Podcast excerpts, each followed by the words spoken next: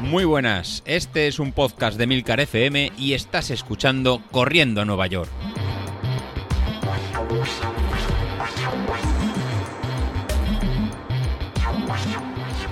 Muy buenos días, ¿cómo estáis? Soy José Luis. Ya estamos a miércoles y continúo dando las gracias. La verdad que ya somos 24 los que nos hemos apuntado a la, carrera y eso ya va cogiendo, ya va cogiendo forma. Ya vamos a poder sortear un dispositivo, con lo cual ahora ya, ya no hay vuelta atrás. Ya tenemos que correr y salir a disfrutar. ¿Cómo lo voy a hacer? Pues bueno, este fin de semana voy a probar a generar un evento en Strava y si veo que me sincroniza bien y veo que me, que me funciona, será la forma que voy a utilizar para registrar la, la carrera, ya que la mayoría de, de nosotros tenemos cuenta en, en, esta plataforma, en esta plataforma en social, y será una forma de, que quede, de quede registrado.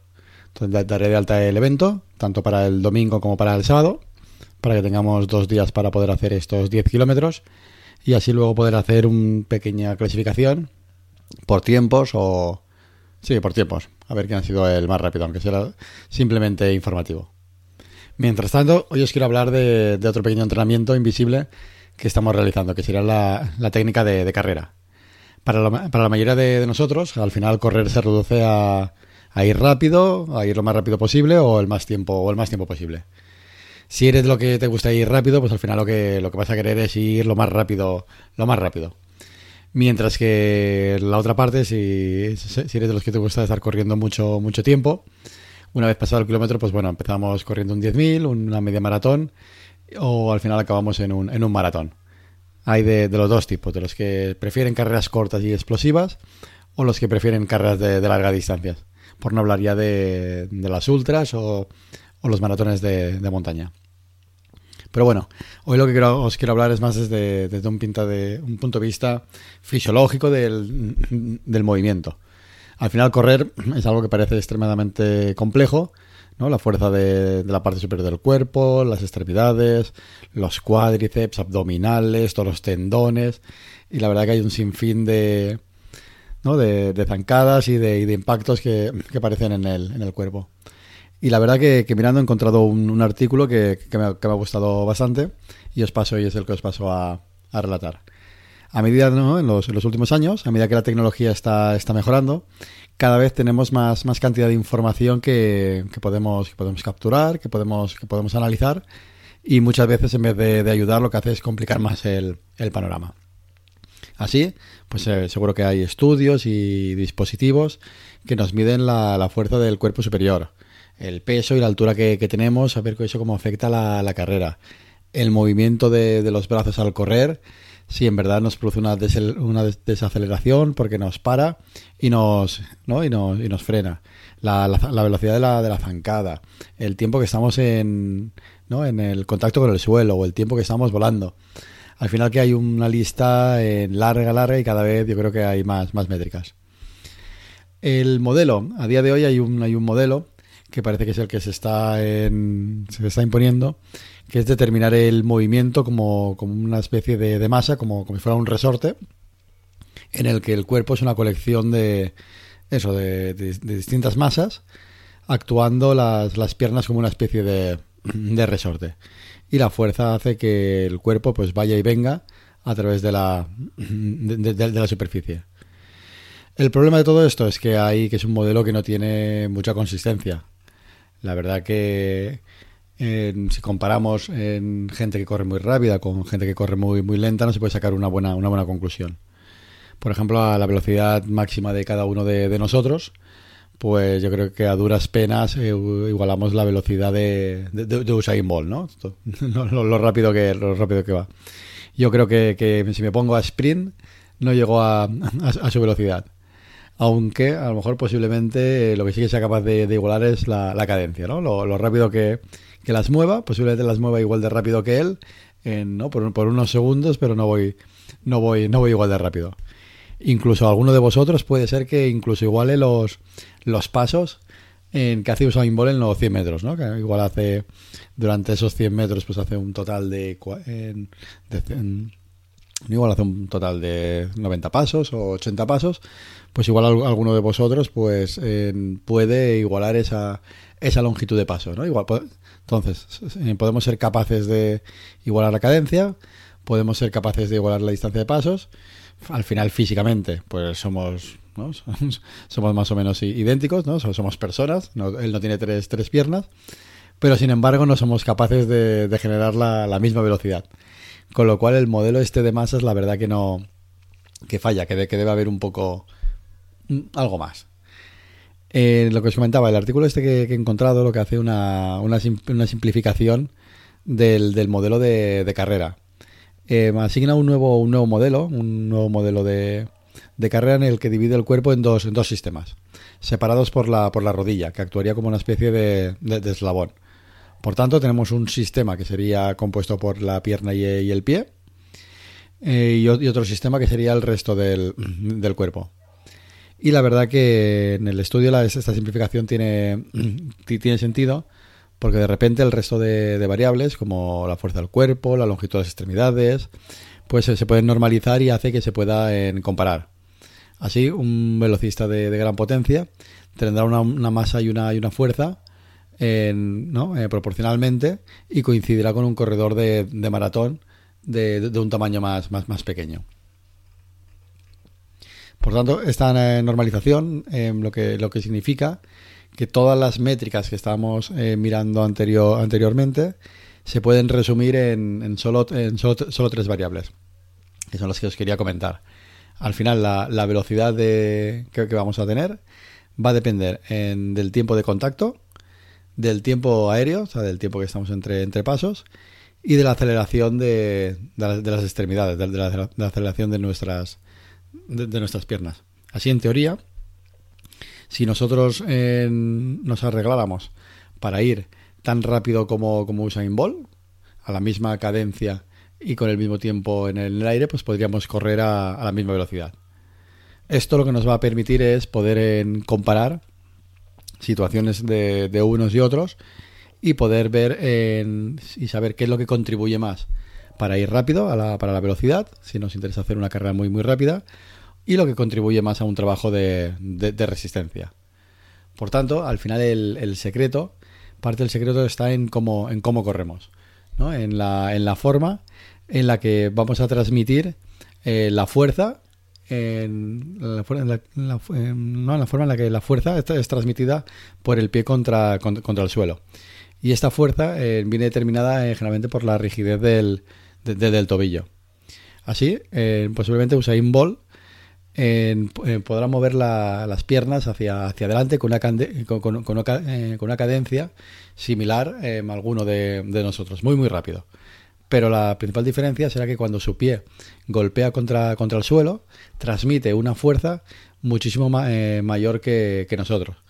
Al final lo que se traduce es que él genera mucho más fuerza en, contra el suelo contra, en, cada, en cada golpe y luego pasa mucho menos tiempo de contacto en el suelo y mucho más tiempo volando. Digamos que esa transmisión de, impacto sería la, parte diferenciadora. Por tanto, sabiendo que estas tres métricas, la fuerza que transmitimos al suelo, el tiempo de contacto con el suelo y el tiempo que estamos volando, son las importantes, si realmente queremos correr más, más rápido, lo que vamos a tener que, trabajar pues son ejercicios de fortalecimiento de, de, cuádriceps y pantorrillas y glúteos más potentes, más, más fuertes, ¿no? Para poder luego transmitir toda esa fuerza en el tobillo, al pie y luego a la, ¿no? al, suelo. Por tanto, en estos ejercicios que hacemos en los días en cruzados de, core, sobre todo van a ir destinados a hacer pues trabajos de sentadillas, trabajos de salto de cuclillas y trabajos de, de, rodilla. Por tanto, lo que vamos a intentar mejorar es atacar al suelo de una forma más, más, poderosa. Así que si estáis buscando ir eh, muy muy rápidos, lo que vamos a hacer, eh, lo que tenemos que realizar son trabajos de, ¿no? De, levantar mucho las rodillas, de correr levantando mucho las rodillas, de forma que cuando incida el pie contra el suelo, lo haga de, ¿no? de una forma muy muy brusca y con el, y con el tobillo muy muy, rígido. Si os dais cuenta, los, los velocistas, y veis los campeonatos de, atletismo, de, de, sobre todo a 100 metros o 800 metros, veréis que tiene una, una flexión de, rodillas que levantan, que, levantan mucho y van en, sobre todo casi siempre inclinados hacia, hacia adelante. De forma que su centro de, gravedad, el del equilibrio, lo mueven hacia las, caderas. esto va a hacer que flexionen los, abdominales y pueden transmitir más fuerza sobre el, sobre, el asfalto. Por tanto, en para, en- para, para correr más rápido, lo que, lo- perdón, lo que tenemos que hacer son ejercicios de, rodillas. Así que lo, mejor pueden ser empezar eh, lentamente, levantando rodillas hasta la, hasta la cintura y moviendo los brazos ¿no? a, la, a la vez, de forma al principio mu- muy, muy lento, para que cojamos una, una buena táctica, una buena técnica. Y a partir que lo, que lo tengamos, pues ya ir más, más rápido para, para ir mejorando el, el ejercicio. Y sobre todo, a la vez que bajemos las, las piernas, hacerlo en, en bajar el pie de, de forma fuerte, entrando de, ¿no? con, la, con la parte delantera del pie, de, de antepié sobre el suelo, de forma que vamos a endurecer esa articulación. Hay que endurecer la articulación de- del tobillo para poder transmitir luego la, la máxima fuerza. Y recordad eso, que los, los velocistas, una de sus características es que eh, atacan el suelo casi siempre de, antepié, de la parte, de la parte, de la parte delantera del pie, y con, y con mucha fuerza. Generalmente los, los velocistas golpean el, el suelo sobre unas cinco veces el- en su peso corporal, ¿no? Sería la fuerza que, transmitirían. Realmente es con, mucha energía.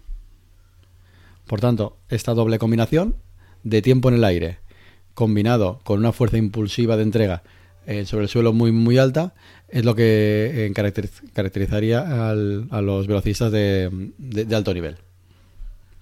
Por tanto, ya sabes lo que tienes que trabajar si quieres especializarte en esas distancias.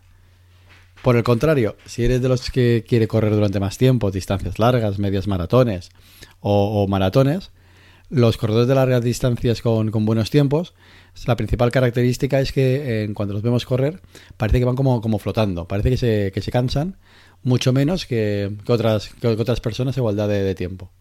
¿Secreto? Pues bueno, secreto en este caso no, ha- no hay ninguno. Estaría como de la misma forma que de los velocistas que hemos visto antes, en la forma que sus piernas atacan el, el suelo.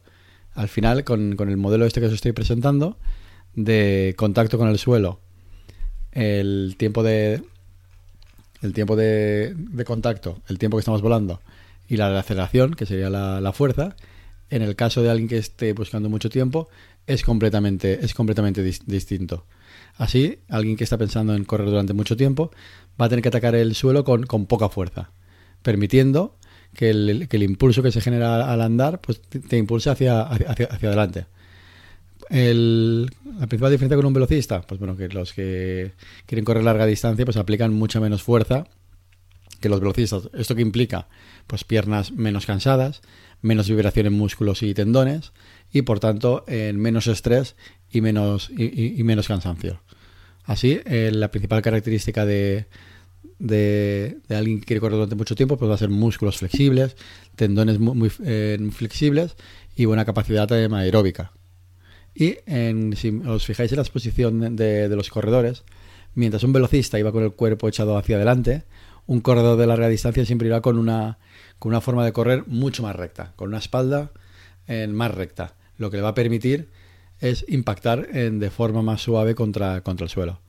¿Esto qué significa? Correr con una espalda mucho más recta. Que lo que va a tener que, fortalecer pues son los músculos de la, de la espalda para, eh, para que sean capaces de soportar eh, los impactos de las, de las largas distancias y absorber las vibraciones de, de cada pisada. De ahí la, la importancia que recordamos cada, cada semana de los ejercicios de, de core el, para em, aguantar todo este, todo, todo este impacto. Generalmente un corredor de, de larga distancia, el- sus impactos pues, su- suelen ser hasta tres veces el- su peso corporal en cada, en, en cada paso. Y eh, la, la zancada, las rodillas no se levantan tanto como las levantaría un, un- un velocista. De esta forma lo que, lo que se consigue son eh, zancadas mucho más suaves y mucho más, eh, más largas. Se evita un impacto fuerte sobre, en- so- sobre el asfalto. Al final, en- como veis, la, la forma de correr si buscamos ir muy muy rápidos eh, va a ser completamente distinta a si buscamos una eficiencia en la, en la carrera. Pero lo que sí va a ser común en, en ambos casos, tanto para larga distancia como para, para velocidad, es la necesidad de tener un, un core, un core fuerte. Al final lo que nos va, lo que nos va a aguantar mientras, mi- mi- mientras corremos. Por tanto, eh, los ejercicios que estamos haciendo de forma cruzada van a venir bien, sea cual sea tu, tu, objetivo. Bueno, y eso es lo que os quería contar, contar hoy.